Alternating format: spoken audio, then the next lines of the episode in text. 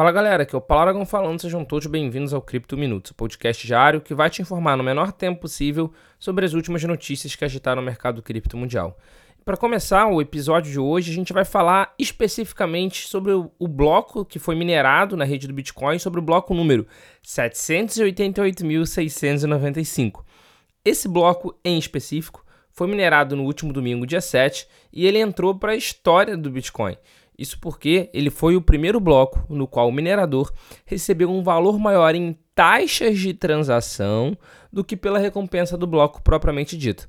De acordo com a mempool do Bitcoin, o bloco em questão rendeu 6,701 BTC em taxas, ou na cotação do momento 928 mil reais, enquanto a recompensa naturalmente foi de 6,25 BTC. Como resultado, o minerador recebeu 12,951 BTC no total, o que dá aproximadamente 1,8 milhão de reais. No entanto, esse não foi o único bloco a registrar esse fenômeno, no qual recebeu um valor maior de taxa do que do Coinbase, né, do que na geração de novos bitcoins da, na rede.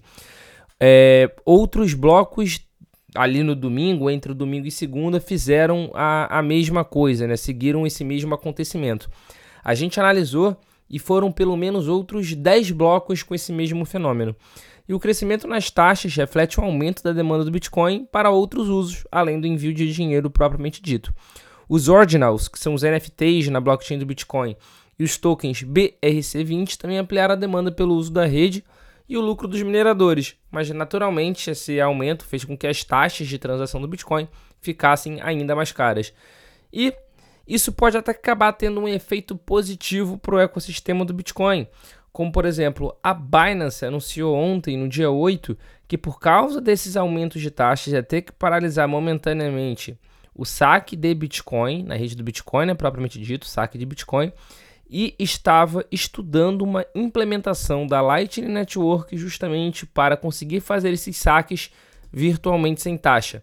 Ou seja, os mineradores estão ganhando a, as exchanges estão acabando tendo dificuldades né, para poder fazer o, os saques devido às altas taxas, mas em contrapartida isso vai acabar forçando uma inovação entre as exchanges, que é justamente a listagem, digamos assim, né, a, o suporte à Lightning Network do Bitcoin, o que já é algo mais do que na hora de ser feito. E falando mais do que na hora de ser feito, o Principado de Língua Alemã Liechtenstein, localizado entre a Áustria e a Suíça, tem planos para adotar o Bitcoin como forma de pagamento por alguns serviços estatais.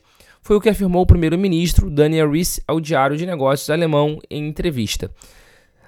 Contudo, ele não forneceu uma data exata ainda de quando isso vai acontecer, tampouco disse por quais serviços os cidadãos poderão pagar com criptomoeda. Abre aspas. Uma opção de pagamento com Bitcoin está chegando, fecha aspas. Ele falou isso também. É, quem também falou isso foi o ministro de Finanças de Liechtenstein, numa entrevista que ele deu no final do último domingo, dia 7. E de acordo com uma reportagem do portal alemão, Rich informou que o país planeja aceitar os depósitos em Bitcoin para pagamentos e trocá-los imediatamente pelo franco suíço, que é a moeda nacional. Isso será feito para reduzir os perigos associados à flutuação do BTC, ou seja, a princípio o governo não manterá o Bitcoin em seus cofres, será apenas mais uma forma de pagamento. Não obstante, muito interessante que mais um país, que mais uma localidade está começando a enxergar o Bitcoin e as criptomoedas sim como um meio de pagamento também. E agora a gente vai falar da Paxful, é a famosa volta do que, dos que não foram. Depois de anunciar uma paralisação, na verdade eles anunciaram o encerramento das suas atividades, supostamente por um desentendimento entre seus cofundadores, a plataforma de P2P de Bitcoin e criptomoedas Paxful anunciou que está retomando suas atividades. Uma postagem no, no Twitter, a empresa afirmou: aspas, estamos gradualmente restaurando a funcionalidade do mercado, mas você pode começar a negociar na Paxful agora mesmo. Basta fazer login na sua conta e negociar.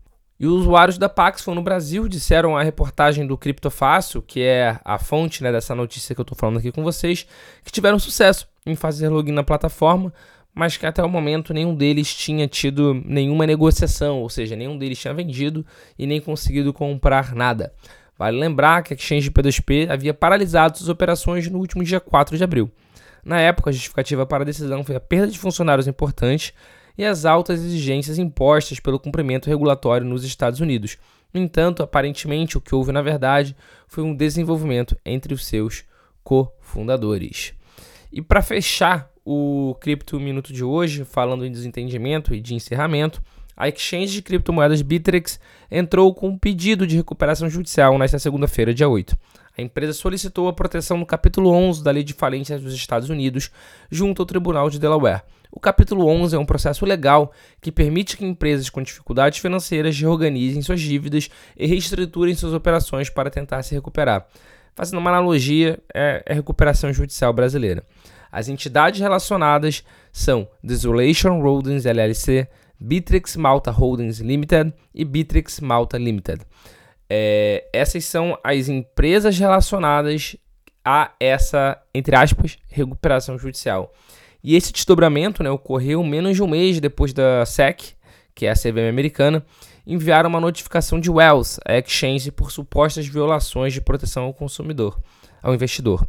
O Wells Notice é um aviso emitido pela SEC para informar a uma empresa que a agência está considerando uma ação de execução contra ela. Mas antes disso, a Bitrix anunciou que encerraria as atividades no país. No anúncio, a exchange citou incerteza regulatória nos Estados Unidos e disse que não é economicamente viável para a exchange continuar a operar no, no, no país, né, nos Estados Unidos, no caso. Na ocasião, a empresa deixou claro que a retirada dos Estados Unidos não afetaria os usuários da Bitrix Global. Da mesma forma, um porta-voz da Exchange informou agora que o pedido de proteção contra a falência não afetará a plataforma global. Esse anúncio não afeta a Bitrix Global, que continuará operando normalmente para seus clientes fora dos Estados Unidos. Nossa prioridade é garantir que os nossos clientes americanos sejam reembolsados. Fecha aspas. Apesar disso, é natural que acabe ocorrendo agora uma corrida de saques, inclusive na Bitrix Global, porque não influencia na Bitrix Global até influenciar. A gente tem já notícias é, do mesmo tema né, no mercado cripto que acabou respingando em toda, todas as subsidiárias. Então, muita atenção, se você tem saldo na Bitrix, considere fazer a retirada dele lá. E esse foi o Cripto Minuto de hoje.